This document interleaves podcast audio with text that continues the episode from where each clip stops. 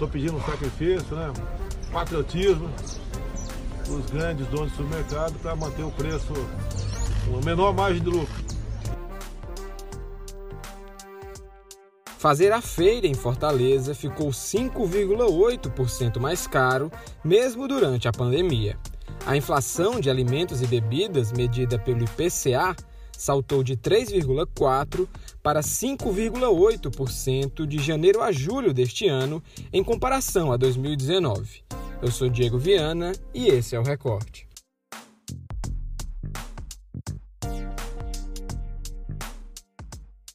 A pressão no orçamento familiar chega mais forte, principalmente aos mais pobres, que destinam grande parte da sua renda para consumir itens da cesta básica. Um dos itens que mais refletem a alta nos preços é o arroz. O preço do alimento inflou e chegou a ficar 80% mais caro em alguns supermercados. As maiores elevações foram constatadas no preço do óleo, 10,7%, carne, 4,6%, leite 3,2% e o tomate 2,6%. Na última semana, no dia 4 de setembro, o presidente Jair Bolsonaro chegou a pedir patriotismo aos empresários para segurar o preço dos itens. Pergunta aí, pessoal, tá subindo arroz, feijão, óleo, tá subindo tá. muito? Só para você saber, acabei de conversar com o intermediário, vou começar logo mais com a Associação dos Supermercados. Pra ver se a gente. Só o dobro, só não, é, não é no grito, não é na caneta. Ninguém vai dar canetada em lugar nenhum. Dobrou o preço, hein, Porque veio o dinheiro do auxílio emergencial, veio. O pessoal começou a gastar um pouco mais, muito papel na praça, a inflação vem. A inflação subiu, tá? Muito. Nós estamos conversando, o produto da cesta básica aí não. Estou pedindo um sacrifício, né? Patriotismo dos grandes donos do supermercado para manter o preço com a menor margem de lucro. Uhum. Ninguém pode trabalhar de graça. Mas a melhor maneira de você controlar a economia é não interferindo. Que se interferir da canetada não dá certo.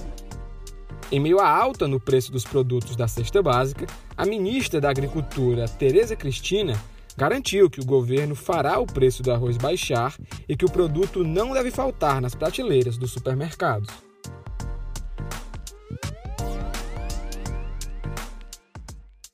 Em reportagem disponível no O Povo Mais, a repórter Bruna Damasceno conversou com economistas e buscou apurar as motivações por trás da alta no preço dos alimentos. O vice-presidente do Instituto Brasileiro de Executivos de Finanças do Ceará, Wilton Dyer, explica as razões para o aumento da inflação e traça perspectivas para os próximos meses. Acompanhe. A elevação da inflação comparativamente janeiro julho 2019 para 2020, a diferença deu 2,46 percentuais. 2,46 percentuais. Observe que a inflação no primeiro semestre de 2020 já está em 5,89 e a meta de inflação nossa, do Brasil, para o ano é 4,50.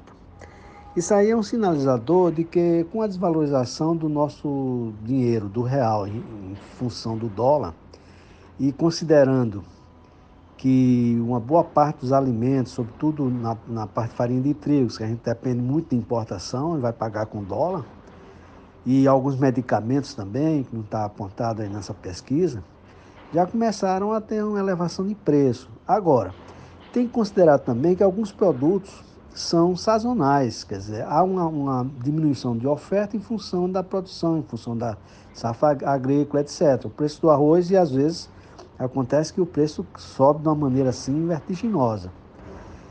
Como é o caso agora do preço do arroz, do preço do feijão também. Não é a primeira vez que o preço do feijão sobe, porque a nossa produção é, é internamente não é suficiente, depende de, importação, como aconteceu em anos anteriores.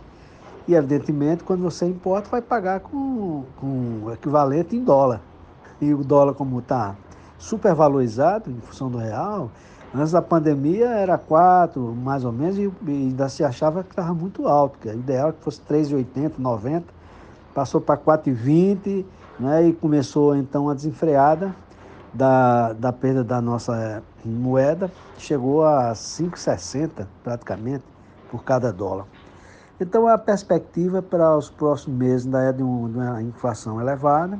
Muito importante o governo não gastar mais do que arrecada, evitar de, de, de passar do teto de gasto, porque se porventura a inflação tomar um ritmo mais avançado, nós vamos ter problemas na frente, né, principalmente as camadas menos favorecidas, porque essas dependem muito da, do, do, do preço da cesta básica, e se porventura essa, o preço da cesta básica, os alimentos, subir de uma forma muito forte, vai prejudicar as, as camadas mais menos protegidas. Né?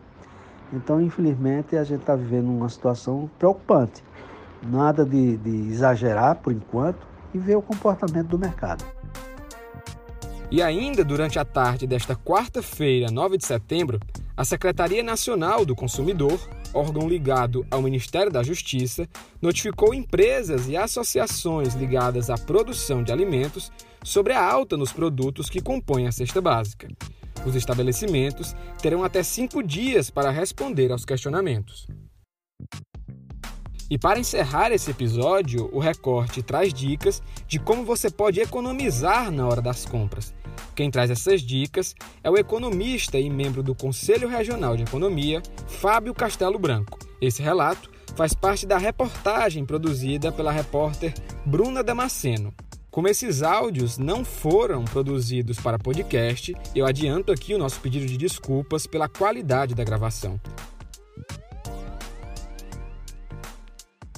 Em relação a dicas para o consumidor, no caso em relação a, como ele reduzir gastos da sua esfera, do, da sua energia elétrica, enfim, da sua cesta de consumo, que principalmente o item alimentação e o item energia correspondem a um grande percentual do orçamento das famílias, eu posso dizer algumas dicas, né?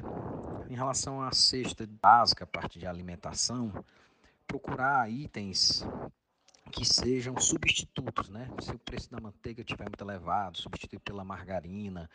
Se o iogurte estiver muito caro, substituir por um achocolatado, né? Que tem um preço mais acessível. É, em relação à carne ou frango, sempre procurar os chamados bens substitutos, de forma que você possa reduzir no seu orçamento com alimentação é, sempre de acordo com aquele item que esteja às vezes mais em conta, deixando para consumir ele quando ele estiver em alguma promoção, né?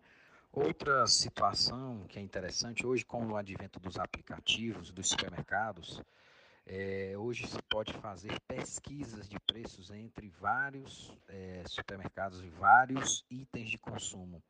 Ou seja, você pode comparar os preços daqueles mesmos bens de consumo em vários é, fornecedores, em vários, várias empresas. E ainda conseguindo negociar com eles o frete grátis para ir deixar na sua casa. Você economizando assim também o combustível de ir até o supermercado, a perda de tempo, né? E o combustível que as pessoas é, têm que ir até o supermercado. Ou quando vão de ônibus, o valor da passagem do ônibus você também economiza. Com esses fretes grátis para compras é, acima de um determinado valor. Deixar para ir no supermercado também, outra dica importante, quando você for fazer a compra, você, é, o consumidor, ir já com a lista toda elencada no papel. Ou seja, para não ter risco de comprar coisas é, supérfluas no supermercado. E uma dica pelo lado já da psicologia é o consumidor ir já tendo se alimentado, porque é, é constatado que o, consumidor, quando vai para o supermercado com fome, ele compra impulsivamente alguns itens desnecessários somente por conta que naquele momento ele está com, com fome. E isso faz com que ele consuma o que na prática ele não está precisando. Ele compra por impulso. E o supermercado ele é muito é, favorável, a acontecer isso, a compra por impulso. Sejam doces, enfim, outros gêneros que muitas vezes se compra por impulso por você simplesmente estar apenas com fome. Então, ir para o supermercado com a lista supermercado, lista de produtos pronta, todos os itens que você realmente precisa, e tendo já se alimentado antes de ir para o supermercado. É uma outra dica muito importante. O recorte de hoje fica por aqui e até a próxima.